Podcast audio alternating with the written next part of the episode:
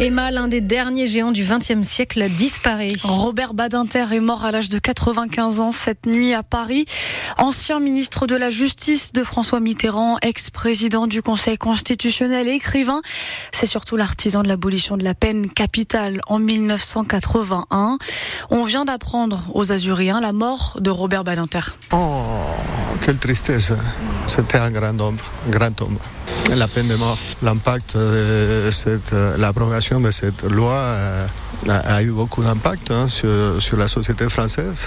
On n'est plus civilisé après l'abrogation de cette loi couper un être humain à la moitié, euh, couper la tête d'un être humain, ça me paraissait pas une solution très civilisée.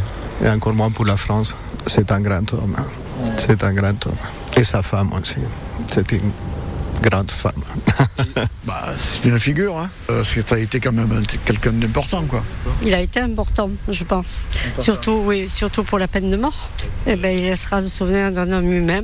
Et sa femme, oui, Elisabeth Badinter, reconnue aussi, elle était philosophe, euh, féministe et spécialiste du siècle des Lumières. De fortes précipitations, on le disait, vont s'abattre sur notre département. À cause d'un épisode méditerranéen, la ville de Nice déclenche sa cellule vigilance dans une heure, jusqu'à 150 mm d'eau attendue en l'espace de deux jours. Alerte pluie, inondation cet après-midi.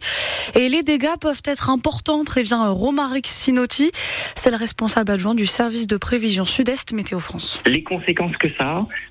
c'est notamment au niveau des sols, parce que donc on a des sols localement qui sont euh, assez secs, et donc on peut avoir des problématiques de ruissellement, des problématiques euh, d'eau qui va stagner dans des points bas. Donc il faut être particulièrement vigilant. Je pense notamment à, tous les automobilistes. Pour l'instant, on a des précipitations faibles, et les précipitations vont s'intensifier dans ce- cet après-midi, à peu près vers 16 heures, et qui durent jusqu'à demain 21 heures. Pendant toute cette période, on va avoir des précipitations euh, continuellement assez intenses, même si elles ne sont pas orageuses. C'est une quantité importante. La normale, donc la, la quantité moyenne hein, qu'on observe habituellement pour un mois de février dans les Alpes-Maritimes, elle est de l'ordre de 60 mm. Donc c'est deux fois plus, quoi. Effectivement, on attend bien localement 150 mm euh, sur cet épisode. Romaric Sinotti, prévisionniste Météo France, était ce matin en direct avec nous. Et vous pouvez réécouter son interview à, sur l'application ici. Et l'autre conséquence de ces pluies, eh bien, c'est l'observation euh, du ciel prévu à Villeneuve-Loubet samedi qui est tout simplement annulé. Là, c'est un risque de pollution qui inquiète euh, les Niçois depuis le début de la semaine sur la plateforme Atmos Sud qui surveille la qualité de l'air. Les signalements ont explosé une trentaine d'appels en 24 heures.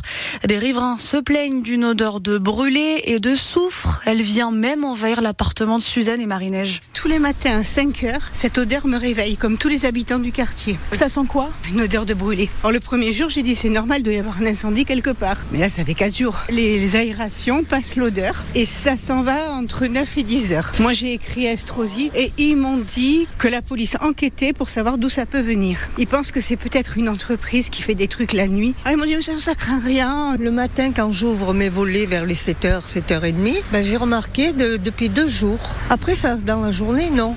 C'est le matin. Et qu'est-ce que vous Alors, sentez C'est une odeur comme une odeur de soufre ou c'est une odeur, je sens que c'est pas une odeur de voisinage. Je me disais, tiens, c'est peut-être l'air qui est pollué, mais ça m'a surprise, c'est vrai. C'est la première fois que vous sentez une odeur pareille? Oui, c'est la première fois. La ville de Nice a saisi les services de l'État. Une enquête est ouverte pour comprendre les risques sanitaires sur la population. Le commissaire Rabat Souchi devient numéro 2 de la police municipale de Nice, nominé, nomination qui survient quelques semaines après son procès, jugé pour euh, violence. C'est lui, il est soupçonné d'avoir ordonné la charge contre la militante Geneviève Leguet lors d'une manifestation des Gilets jaunes en mars 2019. La retraitée est à l'époque grièvement blessée au niveau du crâne. La décision du tribunal sera rendue en mars prochain, mais il prend déjà ses fonctions dès lundi.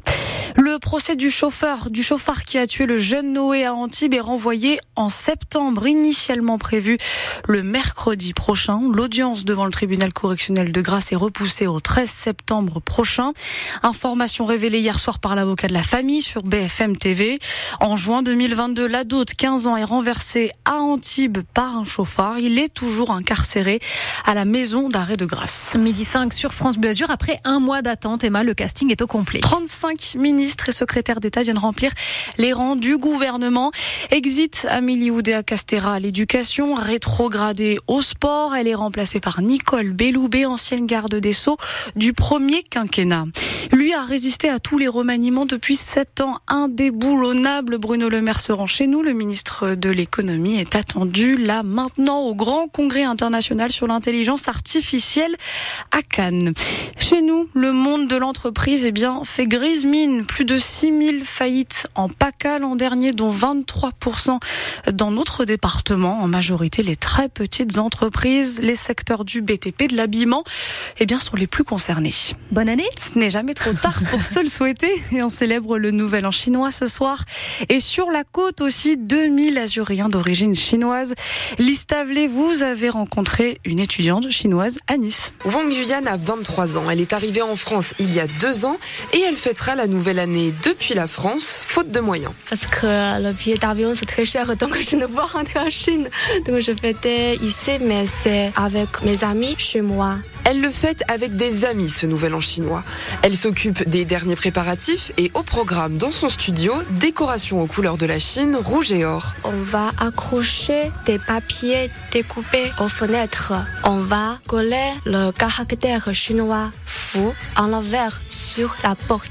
Ça veut dire le bonheur va arriver chez toi. Ce soir, préparation du repas, là aussi dans le respect des traditions chinoises. On va manger le poisson le poisson pour avoir la garantie d'une année riche en abondance. Plus que quelques heures avant de passer à la nouvelle année du dragon, mais Wang Yuyan vous le souhaite déjà. Long Nian Da Et vous venez de l'entendre en chinois.